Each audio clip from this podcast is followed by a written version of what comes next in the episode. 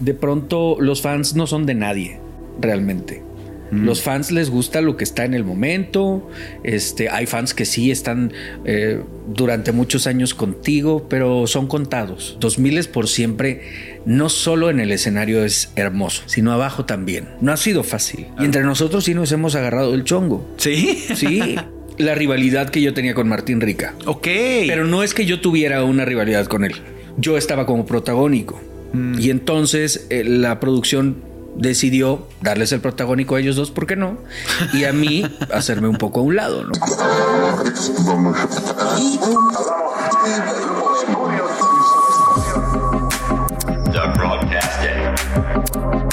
Mi mejor error con Danny Merlo. Bienvenidos al podcast. No, aquí, no, aquí no sacamos trapitos al sol. Ya Jordi ya me hizo llorar, me puso bien pedo. ¿Te puso bien pedo? Sí. ¿Por qué? Pues porque me dio alcohol. Eso sí, ¿será por eso? Sí. Sí, y con Carla Díaz también nos pusimos hasta el huevo. Es la primera entrevista que hago sobrio. pues a, a, ver si. Por eso ahora sí estoy nervioso. Exacto. A, a, ver, a ver si, si llegamos a la misma, este, a la misma plática. A huevo. A ver si con chupes o sin chupes. Oye, qué buenas sí. son esas. O sea, la, la, de Pinky sí estuvo. Divertidísimo. Pues hicimos que cuánto fue, Gabo? ¿Cuatro horas Sí, de Pinky? Me contaron que como, no, como cinco. Cinco horas grabando. Sí, fue, un, fue uno de los capítulos más largos de Pinky. Y de ahí nos fuimos todavía a seguir el pedo. Ah, ¿en serio? Sí. Martín hasta lloró. Martín Rica nunca llora. Sí. Es que fue, fue como un episodio que tuvieron como cinco. Estaba Martín, Daniela, Lalo y Lalo, Bricia. Bricia y Fabián. Y yo. No Sabían manches. Es que, es que está muy divertido porque ustedes tienen historias bien cañonas. Pues ustedes eran los famositos de la época, Sí. ¿no? Entonces eran así como los que. Pues los que la tronaban padrísimo. Pero fíjate que creo que nunca nos la creímos realmente. ok. O sea, porque la verdad no te das cuenta, güey. Cuando estás eh, grabando telenovela, estás metido ahí. A menos que salgas a los conciertos, pero, pero era más divertido el como salir con tus amigos de viaje y echar desmadre. O sea, ya como que lo demás era, pues, estaba increíble subirnos al escenario, pero todo lo demás de las fotos y esto, yo creo que no muchos lo tomábamos. ¿Era parte del personaje, sí. posiblemente? Sí, no muchos lo tomábamos tan en serio. Porque qué fácil, qué fácil es, es escudarte, si lo quieres ver así, de un personaje. Sí. ¿No? Es así como, no, pues el personaje fue yo, no. Ajá. ¿No? Él lo vivió, yo Sí. no. Y entonces in- inconscientemente, psicológicamente debe de ser un tema pues bastante un, un shock cultural en tu cabeza muy fuerte, ¿no? Así de llenar el Estadio Azteca Sí. y salir así. Y sabes que eso aplico hoy. Antes no, no lo entendía bien, pero sí lo hacía. Y ahora sí lo aplico. O sea, para seguir manteniendo los pies en el suelo, trato de hacer un personaje arriba del escenario. Y a quien le piden fotos y autógrafos es a otro güey. A mí no. Entonces sí separo mi vida personal y de cómo soy yo personalmente a cómo soy yo en el ámbito ya del, del espectáculo y de, de dar autógrafos y fotos y esto, ¿no? De- ¿Y por qué será eso? Por, por... Creo que es un método de defensa, Exacto. pero no por, no por la gente. O sea, es un método de defensa personal para siempre mantenerme en el piso y no perderlo. O sea, entender que la persona que está arriba del escenario es una y la persona que está abajo es otra, que tiene los mismos problemas que todo mundo, ¿no? Y eso me ha hecho estar siempre muy firme y consciente de, de quién soy y de no perderme en el camino. Está interesante porque ¿lo disfrutas igual? Sí, Ok. Sí, lo disfruto igual. Lo disfruto igual. Porque también disfruto mi, mi lado ser humano, mi lado personal, íntimo. Eso lo disfruto muchísimo. Entonces me gusta separarlo para que no me coma esa parte del show que puede ser de pronto medio medio complicado. Sí, sí, sí, es que es, es un mundo, es, es, es, un monstruo. Sí. Y si no lo sabes, y, y no es que lo sepas eh, manejar, es que simplemente te puede tocar en un mal momento de vida y eh, como a nosotros, por ejemplo, de chavitos, pues sí, de repente es el, el, golpe en la cabeza que te desubique, que te lleva sí. a creerte la estrella pop más importante de Latinoamérica. Sí aunque sí lo fuimos, pero. ¿no? claro. pero, pero pues sí te daba, sí, sí, te daba muchos beneficios. Sí. ¿No? O sea, con las chavas y con el antro y, y más en esa época, esa edad. Sí, sí, sí. ¿Aprovechaste eso? Fíjate que sí. eh, creo que un poco. Sí, pues como chavito eh, le sacas provecho, ¿verdad? Pero. Pero después me di cuenta que mm, eso es efímero. Que de pronto los fans no son de nadie, realmente. Mm. Los fans les gusta lo que está en el momento. Este, hay fans que sí están eh, durante muchos años contigo, pero son contados. La gente busca entretenimiento y es mientras estás y si no estás, adiós. O sea, lo entendí muy bien. Esto es cíclico, es... Eh, también efímero porque y cíclico me refiero a a que de pronto estás en un lugar, ya no estás, vuelves a estar, ya, eh, ¿sabes? Como uh -huh, que da, sí, sí, como sí, que da vueltas en cada la carrera. Cada novela era diferente, ¿no? O sea, cada exacto. novela estabas en un lugar distinto. Y, y efímero. O sea, entender que esto es efímero y que se puede acabar hoy mismo, te hace sentir que, que no vas a estar toda tu vida dependiendo de una sola cosa y te hace reaccionar para seguir buscando y seguir creciendo. Correcto. Y que no te pegue duro cuando bajas. Mm. Porque dejas de hacer cosas y la fama se va. Ya son menos autógrafos, ya son menos uh -huh. fotos, ya no te reconocen tanto en la calle. ¿Qué se, o sea, sí sé que se siente, pero lo quiero oír de ti. Uh -huh. ¿Qué se siente ese proceso de mm, eh, ya no hay nadie aquí, eh, ya no está la foto? Fíjate eh, que yo terminé de trabajar con Televisa en 2009, creo, uh -huh. que fue con Central de Abasto. Es una serie uh -huh. que protagonicé con Odemaris Ruiz, por cierto. Y después de ahí me, me fui a Monterrey porque okay. tenía unos temas ahí de depresión complicados. ¿No? Ok. Entonces. ¿Cómo llegaste ahí, a esa depresión? Eh, sentirme solo me llevó a eso. Porque mi papá estuvo trabajando conmigo desde que estaba yo niño, porque uh -huh. pues obviamente me tenía que cuidar. Y bueno, pues él hacía papeleos y todo lo que lo aburrido. este y en Central de Abasto le dijeron que ya no podía ir al, al foro porque solo los actores de la tercera edad podían llevar asistentes. Sí, un tema raro. ¿no? Okay. Pero bueno, decisión de Federico, que es amigo mío además, el productor de Central, este, y lo, lo respetamos. Entonces mi papá se va a Monterrey y por primera vez me quedo yo solo viviendo aquí en Ciudad de México. Solito completamente. Sí, solo, solo. Ok. Entonces sí estuvo cañón porque trataba de llenar ese hueco, ese vacío de que no estuviera mi papá conmigo por medio de la fiesta. Ok. ¿no? O sea, eras fiesterísimo. Sí, fiesterísimo. Y entonces me clavé con el alcohol. Yo estaba muy chavito. Mm. O sea, no que fuera un alcohólico, pero el tomar alcohol para mí era como... Tu escape ya. Escape. Y el invitar amigos, amigas a mi casa. Un día me di cuenta que estaba ya a punto de convertirse en algo sumamente grave. Uh -huh. Cuando despierto en mi casa, bajo las escaleras y veo un montón de gente dormida en el sillón, en el piso, gente hasta el huevo. Uh -huh. Y dije, esto no está bien. Esto no está bien. ¿De qué se trata? ¿No? O sea, ¿dónde estoy yo?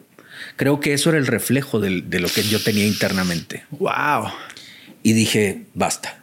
Termina Central de Abasto y dejé todo intacto en la, en la casa que rentaba. agarré lo que pude en, en maletas y me regresé a Monterrey. Huiste. Huí, huí.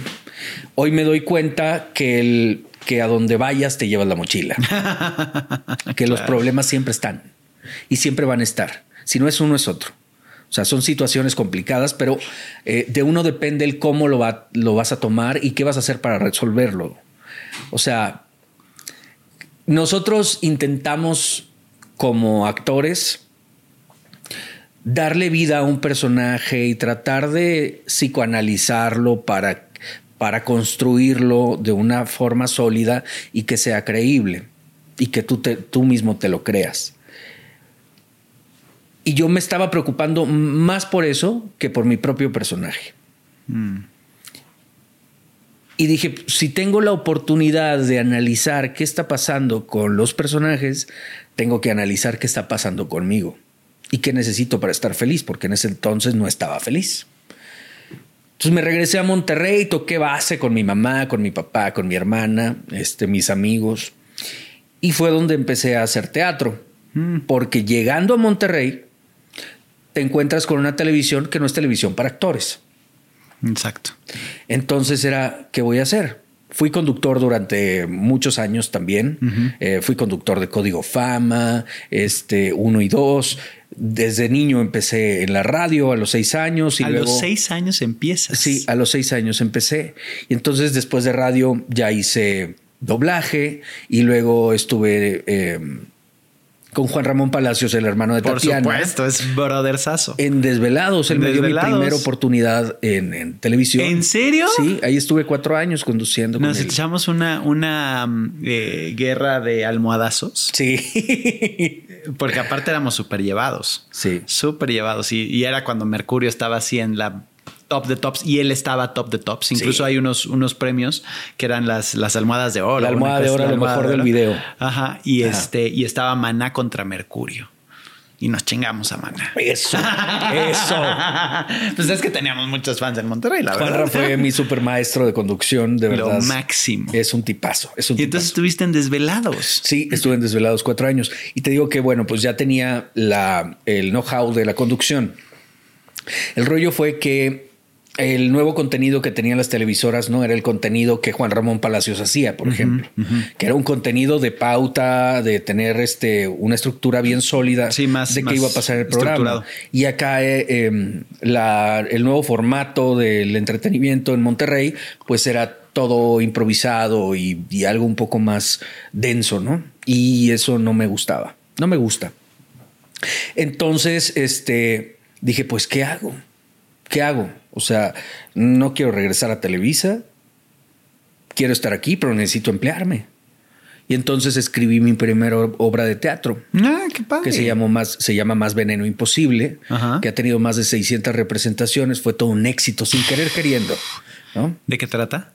Eh, son seis mujeres Ajá. que una de ellas fue engañada por su marido. Esto porque todas las amigas le contaron a ella de eh, lo vimos saliendo de un hotel, eh, se escribe con, con esta mujer, bueno, etcétera. Le Y crean entonces- esa. Exacto. Entonces las amigas hacen un plan para traer al amante y poder atacarla. Ok. Pero la, el plus de Más Veneno Imposible es que somos seis hombres interpretando a seis mujeres, Ah, ok. de principio a fin. O sea, no tienen nada que ver con, con un tema LGBT. Somos como se hacía en el teatro chino, en el isabelino, que cuando no dejaban actuar a las mujeres, los hombres interpretaban mujeres, ¿no? Ok. Y esto, bueno, pues es, es una fórmula que no había en Monterrey y cuando llegamos con Más Veneno Imposible se abrió la oportunidad. Entonces escribo esa obra y la presento en un teatro municipal. Y esto lo, lo, lo hago con un intercambio de nosotros llevábamos papel de baño para el teatro y jabones y así, nos lo prestaron. Entonces hicimos dos fines de semana. El segundo fin de semana ya era sold out en un teatro Wow. bastante grande. Y la gente de multimedios ven eh, la obra y les llama mucho la atención. Entonces me, me contactan con el director de Teatro Versalles en Monterrey, el exdirector, y me dice, vamos a hacer una prueba aquí en el teatro, que era teatro de multimedios. Y este, estuvimos un fin de semana Nos fue súper bien y nos quedamos ahí nueve años. Nueve años. Nueve años. Sí.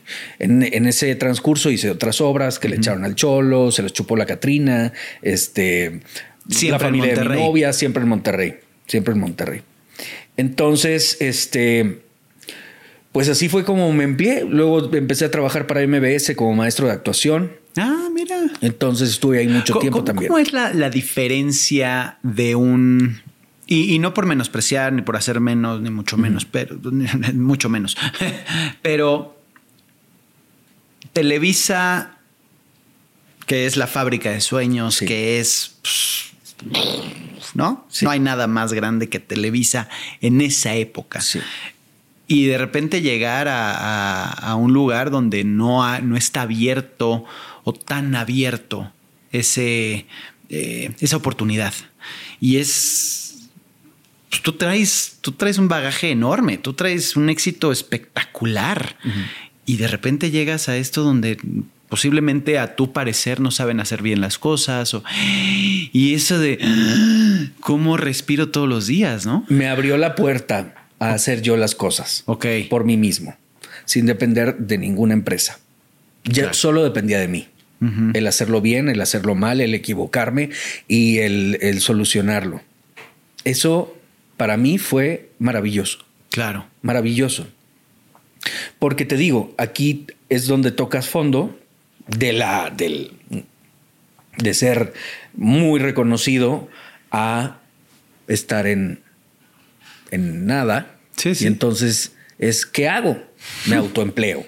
Claro. Y entonces empiezo a crear proyectos. Y ahí es donde me convierto en director de teatro. Eh, yo ya había hecho teatro tiempo atrás con Dani Luján, este, etcétera. Y en Monterrey me convierto en director de teatro eh, y escritor. Y después de ahí me voy como productor de un programa en Monterrey también, pero para, el, para la televisión del Estado. Eh, estuve dando clases de actuación, tuve mi propia escuela allá. Este, además, me hice director de videos musicales. He dirigido más de 20 Ok. videos musicales. Y bueno, total, empecé a buscar en muchos ámbitos dentro, de, dentro del, Del el entretenimiento. medio qué hacer. Entonces, esa oportunidad creo que no la tienen muchos. Muchos actores dependen de que los contraten y se quedan años esperando llamadas. Y entonces eso es muy complicado. Yo si no tengo un trabajo, tengo otro. Y si no lo tengo, me lo genero. Ahorita estoy como director de voces de una película animada allá en Monterrey, la primera película animada que va a salir a cine con animadores de, de- de Nuevo León. Qué divertido. Y me tocó dirigir voces y trabajar también con los movimientos, el desarrollo y desplazamiento de los personajes que están este, animados. Ok. Entonces, yo trabajo directamente con los animadores y les digo, a ver, por ejemplo, este movimiento no está bien. Eh, hay que hacer esta cara para denotar esto, porque los animadores regularmente no toman clases de actuación. Mm. Y entonces sí saben animar, pero no saben actuar. Actuar. Y cómo representar eh, mediante el personaje. Ese es un muy buen link. Sí. Nice. Y entonces eh, me contratan en Monterrey para hacer esto. Ya la película lleva cuatro años, se está haciendo, eh, ya estamos en la parte Qué final. desesperación, ¿no? Pues mira, todo el proceso estuvo padrísimo. Pero O sea, cuatro años y dices, madre santa. pero, pero ves, sí, sí es un chingo. Es un chingo. o sea. Pero si ves cada proceso desde que se genera el, la primer, el Sí, el primer palito, el primer punto, el palito sí, sí, sí. hasta hasta O ya que tienen vida. ya que tienen eh, iluminación eh, la textura eh, se ve increíble y entonces ahí es donde dices valió la pena Va muy bien. valió la pena va muy bien Cu- Cuando, cuando dices precisamente ese, esa frase, valió la pena en una obra o en un... Porque el éxito ya es un resultado, ¿no? Entonces que ya esté lleno y que ya tengas un sold out, ya, ya, ya es un resultado, ya lo- los demás ya están eh, aprobando lo, tu éxito. sí Y que dices, ya, ya se siente, ya, ya, ya estoy satisfecho. Sí. Hay momentos muy bonitos. Por ejemplo, en teatro, el, escuchar la retro del público cuando hacemos teatro de comedia, es la retro del público aplaudiendo y, y que vuelven a ir y vuelven a ir. Hay gente que ha ido 19 veces a ver la obra. Ya les vamos a develar placa a ellos también. Exacto. ¿no? Este, y con lo de Richie, con esta película, también es, es el ver que ya está dando frutos, porque además a mí me tocó darle clases a los animadores. Todos los animadores están haciendo voces. No hay ningún actor. En o sea, la- los mismos la- animadores son los que hacen la voz de los es personajes. correcto. No hay ningún actor, a excepción de mí, que trabaje en la película haciendo voces. Entonces me tocó ese proceso de enseñarles todo: ritmo, entonación, dicción. eh, y Qué complicado, ¿no? Sí, y tenemos a dos niños trabajando con nosotros. Porque yo hacía el personaje de Richie de niño y luego de adulto. Entonces no me gustaba mi voz de niño. A ellos sí. Me decían, está padrísima. Y yo no, es que algo le falta. Le falta la chispa que uno de adulto ya no tiene, como, como tienen los niños, ¿no? Esa inocencia que se les nota. Y entonces eh, decidí correrme. decidí correrme. Este. Injustificadamente me voy a demandar. exacto, Este, exacto. sí. decidí o sea, métete al tambo, güey. Sí, O sí, sea, sí, tú sí, dale sí. con no, todo. No, no, no sabes lo que te espera. Es, y yo viéndome así en la compu. Bueno, entonces, este, me tocó darle clases a los niños, sigo haciendo la voz de adulto, eh, y escuchar el cambio de que estaban en ceros a las voces que hacen ahorita, a la dicción, a la modulación que tienen, es precioso. Sí, precioso. no. ¿Cuáles son las voces que has hecho tú en doblaje? Bueno, hice el en el espacio para. Walt Disney hace muchísimos años. Eh, estuve en recreo con algunas participaciones de personajes que entraban y salían. Eh, igual con Grey's Anatomy hice como una participación. Eh, Locuras del Emperador, la serie ah, con también. Grey's Anatomy, o sea, la, la- El doblaje, El sí. doblaje Aquí de en- la. Ándale. Aquí en DNA. Ajá. Es que como, como siempre pienso, eh, pienso en doblaje como la animación, más Ah. que eh, como que no sabía que eran personas, pero sí es muy tonto de mi parte pensar así, pero sí. No, lo que pasa es Porque que- ya nada más veía y yo decía, ay, qué bien, qué bien hablan español estos, estos gringos, ¿no? Mira, eh, se llama actuación de voz Ajá. cuando la película tiene el idioma original, ¿sabes? Eh, que, que no hay un doble haciendo otra... eh, otro, otra, ¡ay, se chingado! Se me fue la A palabra. ver, se nos están yendo las ¿Qué palabras. pedo? Ya no nos den este- Ya ¿qué no nos den este. A ver, vamos a darle otro traguito. Ay, sí. No me dieron Ay, whisky, es por eso las- la ando cagando. Ah, claro, Este, ya entendí. Pero, bueno, el idioma, chingado. El idioma. Cuando, cuando el idioma es idioma original, Ajá. es actuación de voz. Y cuando se traduce y se hace la voz en otros idiomas, entonces ya es doblaje. Ok. Sí. Ok, ok, ok. ¿Y qué es lo que más te gusta hacer? De todo. O sea, tú, le, De tú todo. no le tienes miedo al todo. parche. No, no, no. Me Tú gusta porque cada una de las cosas tiene, tiene su, su encanto y además su fórmula y, y las maneras de, de hacerlo. Entonces, fíjate que me pasó, por ejemplo, en, en TV Nuevo León, cuando estaba este, produciendo un programa que se llamó La Caravana. Me junto con los directivos para proponerles el proyecto y me dicen, aquí estamos viendo el cómo sí. Les dije, ah, perfecto. Bueno, mira, tengo este programa, se trata de esto y esto y esto y esto. Me dicen, perfecto, pero solo tenemos una cámara a la semana. Le Ándale. dije, una cámara a la semana para hacer un programa de una hora. No, o sea, ¿Cómo? entonces, ¿cómo sí? o sea, entonces, ¿cómo sí? Y bueno, me limitaron tanto que más bien era el cómo no. Sí. Y dije, no hay bronca, Lo hago Va. en la cámara. lo hago yo. Entonces yo me compré una cámara, aprendí a editar, que no lo sabía, aprendí a editar y me llevaba al equipo a grabar todo el tiempo y en TV Nuevo León solamente se hacían este, las cosas de, de foro. Y pues así fue como hicimos el programa. Yo les dije el cómo sí. Entonces son cosas, a mí no se me cierra el mundo. Si yo quiero hacer algo, voy tras él hasta que lo logro. Y creo que muchas veces esta seguridad que tengo pudiera parecer un poco arrogante, porque tengo un, tengo un carácter medio complicado. Ok. Sí, tengo una personalidad fuerte, pero no es con una mala onda. Es porque yo estoy muy seguro de lo que quiero hacer y de que lo voy a lograr, porque muchas veces me dijeron que no.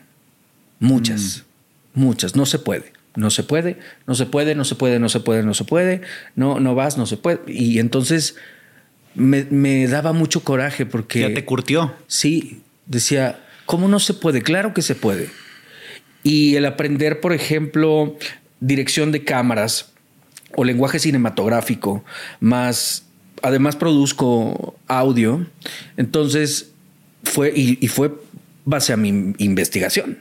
o sea, el picarle, como le decimos allá en Monterrey. Entonces, este, eso me, me hizo poder decir cuando estoy en una producción, sí se puede. O sea, el aprender desde conectar un canon hasta, hasta hacer una edición completa o tratamiento de color. Para que en, por lo menos conozca un poco de cada una de las áreas de, de producción de televisión o de producción de cine.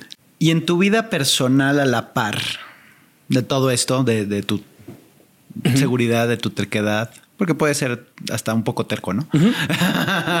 Totalmente, totalmente. ¿Cómo, ¿Cómo, lo manejas y cómo lo complementas y cómo lo, lo, lo, vives? Porque a final de cuentas, pues también puede ser complejo que los demás no lo. No, bien, bien. Es que mira, ellos mal, yo bien. Ellos están de la chingada, pero uno bien. No, fíjate que eh, esta exigencia es para mí, claro. no es hacia los demás. Ok. ¿Sabes? Cuando dirijo una obra de teatro, sí escucho opiniones. Y me gusta que los actores, pues obviamente, den su punto de vista y, y creatividad, porque a final de cuentas, esos son los actores, si no serían marionetas. Claro. ¿no? Sí, buen punto. Entonces, sí soy muy alivianado en esa parte, súper. Pero conmigo soy muy estricto. Mucho. Y a veces eso me trae problemas conmigo mismo. Ok. Sí. Como ahorita sí. este, despedirte y cosas Exactamente. Así. Sí. La demanda este, que este tienes nivel de exigencia mismo. a veces me hace estar, este, me, me, da frustración un poco. O sea, tiene su lado bueno, pero también tiene su lado de, ya, güey, cálmate. ¿Eres, eres de las mentes creativas atrás de lo que está pasando hoy, de esta nueva revolución o de este reencuentro. Sí. Según entiendo. Así es. Porque por lo que puedo ver no te estás quieto. tu cabeza está todo el tiempo así como... ¡Ah, sí, sí, sí, ahora girando, hago, ahora girando. hago, ahora hago. ¿Cómo, ¿Cómo nace esa oportunidad de, de, pues, de empezarle a hablar a tus compañeritos, de decir, señores, esto es lo que veo y... y Alumnos y de tercero A, por favor. Exacto. Mira, estábamos haciendo una... Yo me vine otra vez a Ciudad de México cuando dije, jamás voy a volver a, a vivir allá. Ok, te, o sea, estabas en Monterrey, En Monterrey. te regresaste para sí, acá. duré muchos años allá en Monterrey. Y entonces me llama Maggie, eh, compañera mía de, de cómplices al rescate, una de las villanas, y me dice, Fa, tengo una obra de teatro y quiero que tú seas el protagonista. Se llama Crónicas de Sálora y era una obra de estilo steampunk padrísima, 40 actores en escena, riggers, explosiones, una cosa Wow. increíble, increíble, de verdad, padrísima. Y me dice, vente a, a Ciudad de México. Yo te pago todo, ¿no? Mientras que empieza la obra. Y entonces dije, va. Yo había pasado un proceso complicado, por lo cual decidí sí venir. Y esto fue que me separé Mm, de la mamá de mi hijo. estabas casado. No. Ah, nada más. No, no, no. Estábamos en, en concubinato y este, y bueno, me separé. Entonces, pues sí pasé como un par de años con este proceso de sanación que se han convertido en muchos más. Ahorita ¿Cuántas- ya estoy bien. pero- ¿Cuántas cosas arrastramos, no? Uf. Y que se las avientas a la otra persona y que la haces responsable de, pues, de tus propios fantasmas y de tus propios demonios y, Sí. y haces que truene. Me lamenté igual que reclamé. O sea, a la par. No la culpo de todo, ni me culpo de todo, Claro. ¿no? Para ser francos con uno mismo, porque ¿para qué se miente uno? Sí, sí. A final de cuentas es un Eres- autoflagelo. Exacto.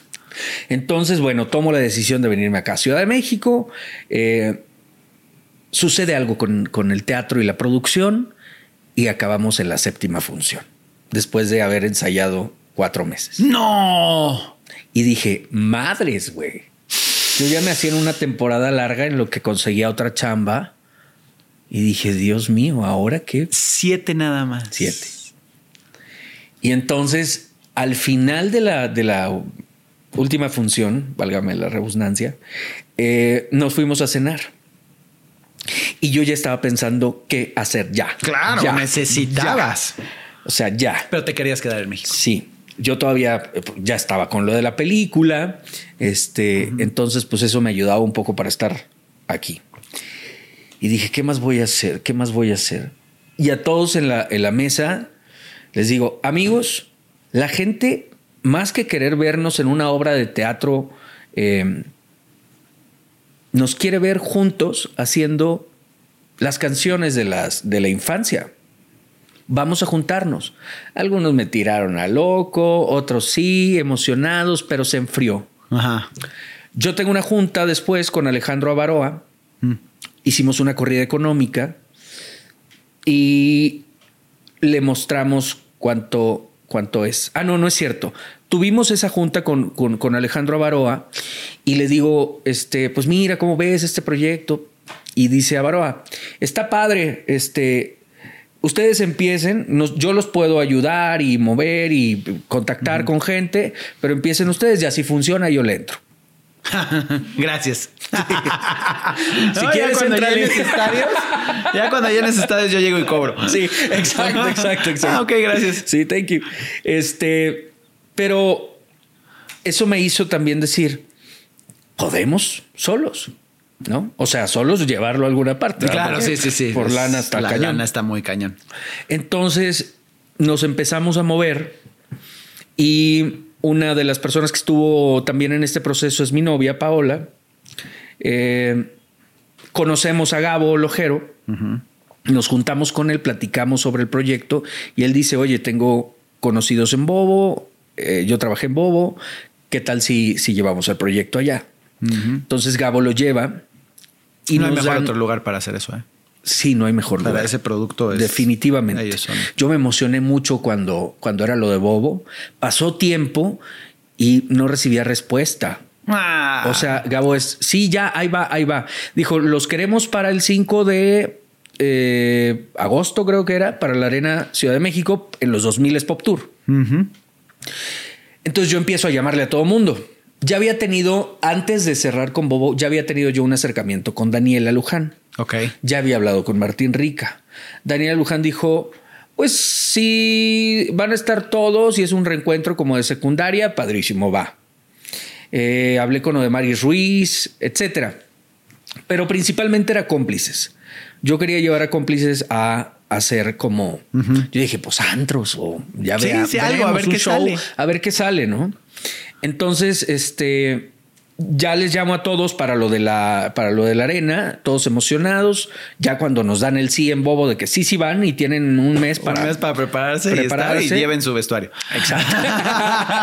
Pero ya ahora ya, ¡oh! ahora ya, ya nos compraron nuestro vestuario. Ahora ya. Ya nosotros somos, somos de los consentidos ahí. Ya sé, Nos consiente claro. mucho Sonia, Jackie, Ari. De verdad, Charlie, Gabo, Sí, etc. a nosotros también siempre nos han consentido Son, mucho. son, son eh, de verdad excelentes en lo que hacen. Entonces, este, nos juntamos, hacemos la Arena Ciudad de México con 2000 Pop Tour. Y fue la locura porque se hizo sold out. La venta iba bien, no iba tan mal, pero en cuanto nos anuncian a la semana se hace sold out. Y entonces nos invitan a Monterrey y luego, eh, luego a Guadalajara. Ok.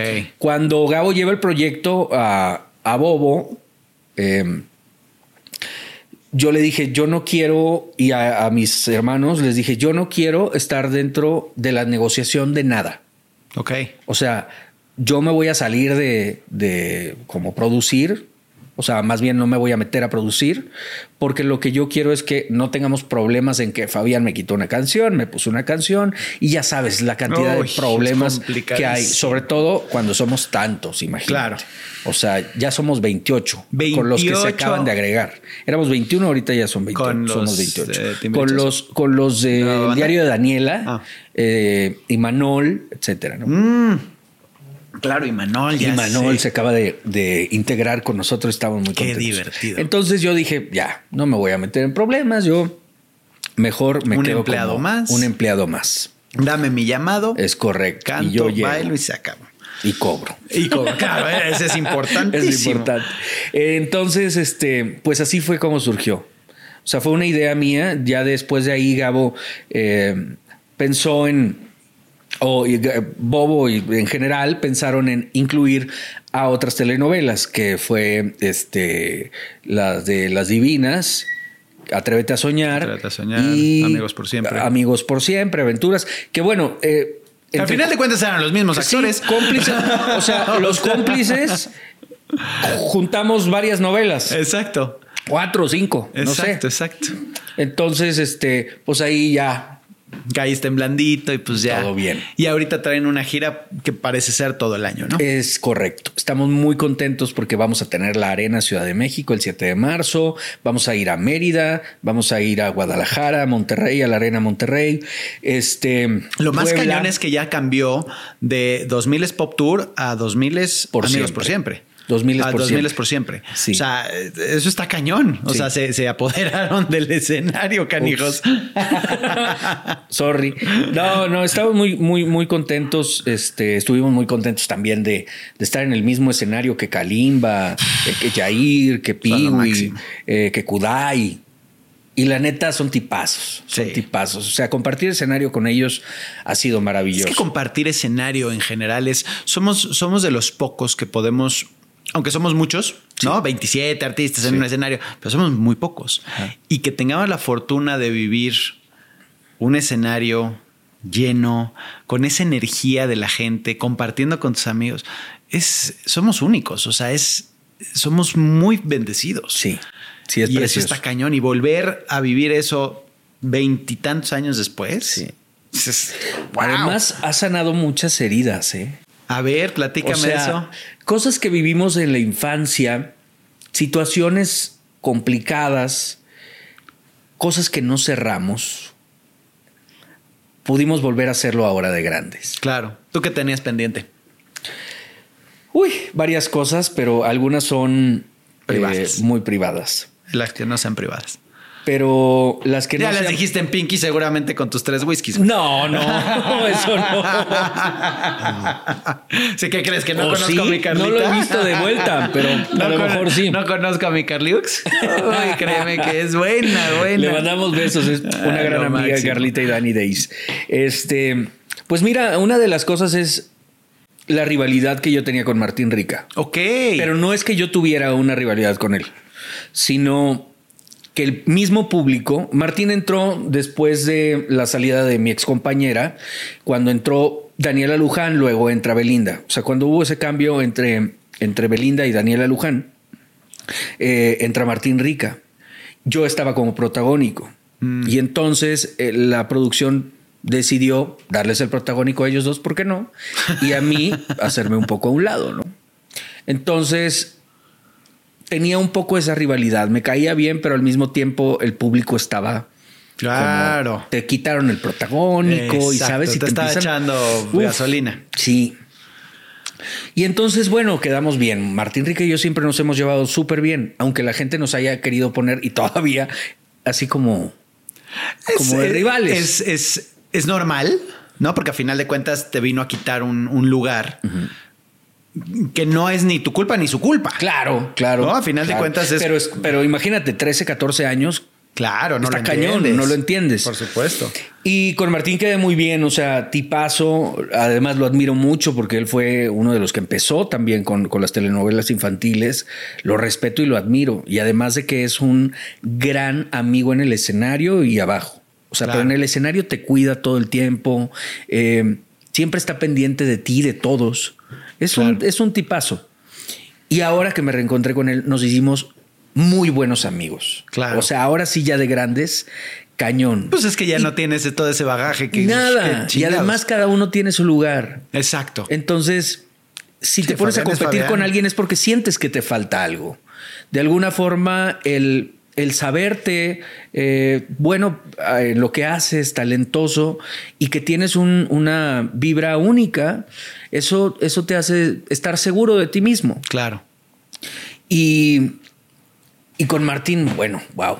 Esas son un, esa es una de las cosas que, que pude sanar, Claro. que, que tuve como durante muchos Sí, que, años. que aparte era eh, inconsciente, porque no era lo que tú creías y lo que él creía y lo que la gente te hacía creer. Y Es correcto. Que, que es lo que hablas de tu obra, ¿no? Sí. Que posiblemente está conectada eh, con, con situaciones que viviste. Sí, el escuchar a los demás sin estar seguro de eso. Exacto. Escuchar lo que dicen los demás sin estar seguro si pasó o no pasó. Es que es- eso es el mundo hoy en día. Sí. ¿No? Sí, sí, la, sí. La, la, eh, lo que lo que tienen que empujar medios de comunicación. Digo, nos podemos ahí meter en un rabbit hole enorme. Sí, cañón. Pero es, es impresionante cómo posiblemente ni pasó y, y ya la gente está diciendo, "¡Ah!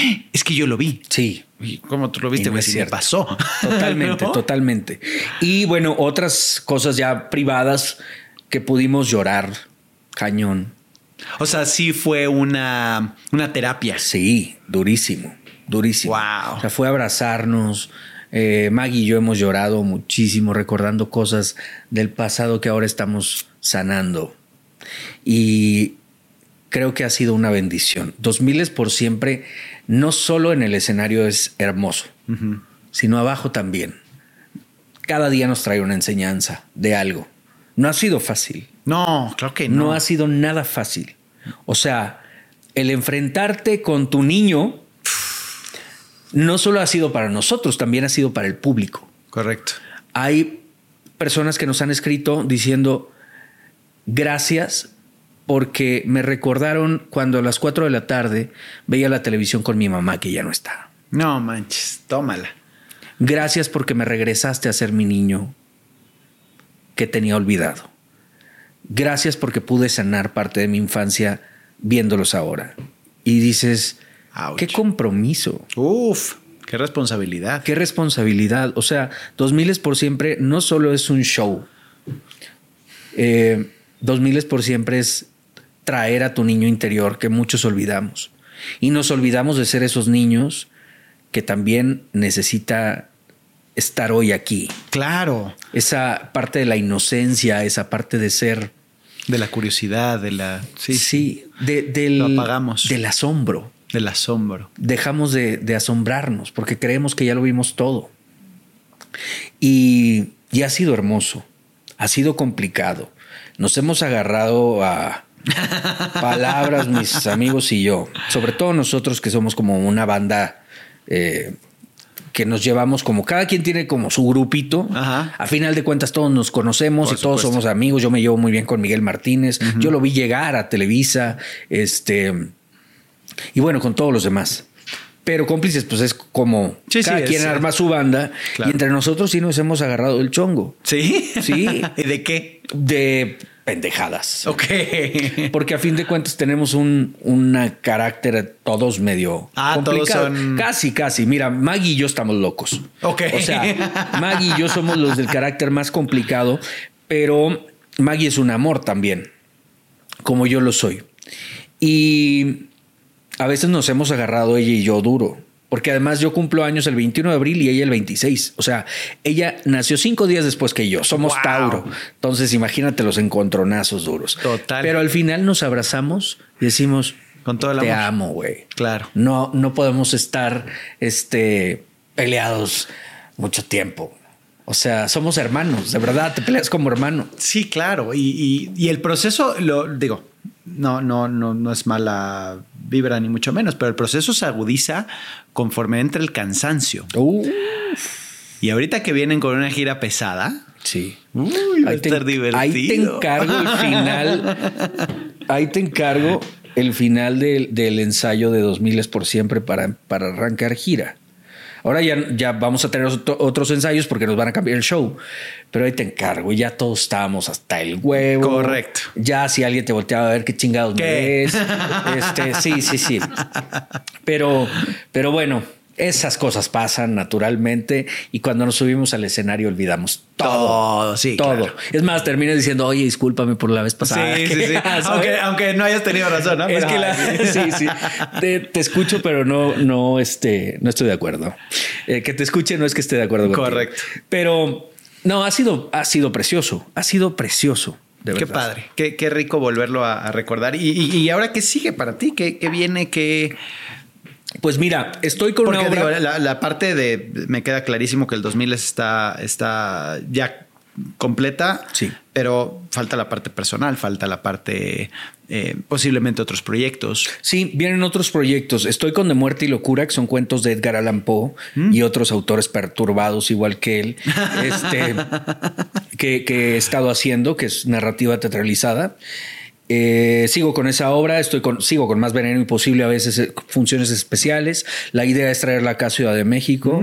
Eh, me acaban de invitar a un musical. Ah, qué bien. Entonces, ahorita estamos viendo también las fechas, a ver si se acomodan a la par de, de 2000 porque Sí, claro. pues, Está complicado. Sí, es, es un poco complicado, pero bueno. Es bien celoso, el, el escenario es bien celoso. Sí, trataremos de, de sí concretarla porque es una súper obra. Este, y pues bueno, sigo con la película. Ok, después de cuatro años. Después de cuatro años. ¿Cuándo la lanzas? No sé si dure cuatro años más, pero. Ah, de plano todavía no no, no, una- ya vamos a terminar. ¿Sí? Ya estamos por terminar. Pero viene después de la película una serie también. Ok, con, con lo- ellos lo mismo. mismos. Sí, con Qué ellos mismos. divertido. Este. Y bueno, pues a ver qué va saliendo en el camino, ¿no? Sigo dando clases de actuación Ah. privadas. Este. Wow, o sea, estás en todo. Sí, ando en todo, ando en todo. Pues, Y estás aquí. me falta vender las palomitas. en- En, en 2000 Oye, ni les digas porque seguro te van a poner a venderlas, ¿eh? O sea, Ya sé, ni ya le sé. hagas el Pues, merchandising. Michas y michas, yo ahí estoy. Este, pero bueno, vienen, vienen cosas muy padres. Y personalmente estoy muy contento. Estoy por cumplir dos años con, con Paola, mi novia. Eh, ya vivimos juntos desde hace tiempo. Y todo ha sido felicidad, la verdad. Qué bueno, qué bueno, porque fue un proceso complicado llegar a esa felicidad. Sí, totalmente duro, duro, duro. Y pues bueno, también a ver qué se, qué se desprende de 2000 por siempre, porque ya hay proyectos y planes de hacer otras cositas fuera de la gira de 2000 con cómplices. Qué divertido. Sí. Fabián, pues te agradezco muchísimo que hayas venido, que hayas estado aquí en Mi Mejor Error. Eh, los vamos a ir a ver, por supuesto. Ahí- ¿Quién no ahí los esperamos, de verdad. No, bueno. O sea, verlos y, y- y ver la reacción de la gente es a mí lo que más me gusta. Es correcto. No, el, el- el, eh, la magia que se crea en el escenario y la gente abajo, cómo, cómo lo percibe y esa, uf, esa adrenalina total. Sí, Pero hermoso. gracias, gracias por Gracias estar a ti aquí por nuevamente invitarme. Y, y que te vaya a todísima madre en todos tus proyectos. Muchas gracias. De verdad, la pasé muy bien. Muchas gracias, gracias. Todos ustedes ya saben, compartan, eh, comenten, hagan lo que tengan que hacer. Y esto se acabó. No te pierdas el siguiente podcast. Esto se acabó. Sick of being upsold at gyms? My guy, you're currently a base member. For $90 more, I can upgrade you to our Shred membership. For 130 more, you'll be a Swole member. And for just $300 more, you'll reach Sweat Platinum. At Planet Fitness, you'll get energy without the upsell. Never pushy, always free fitness training and equipment for every workout. It's fitness that fits your budget. Join Planet Fitness for just $1 down and $10 a month. Cancel anytime. Deal ends Friday, May 10th. See Home Club for details.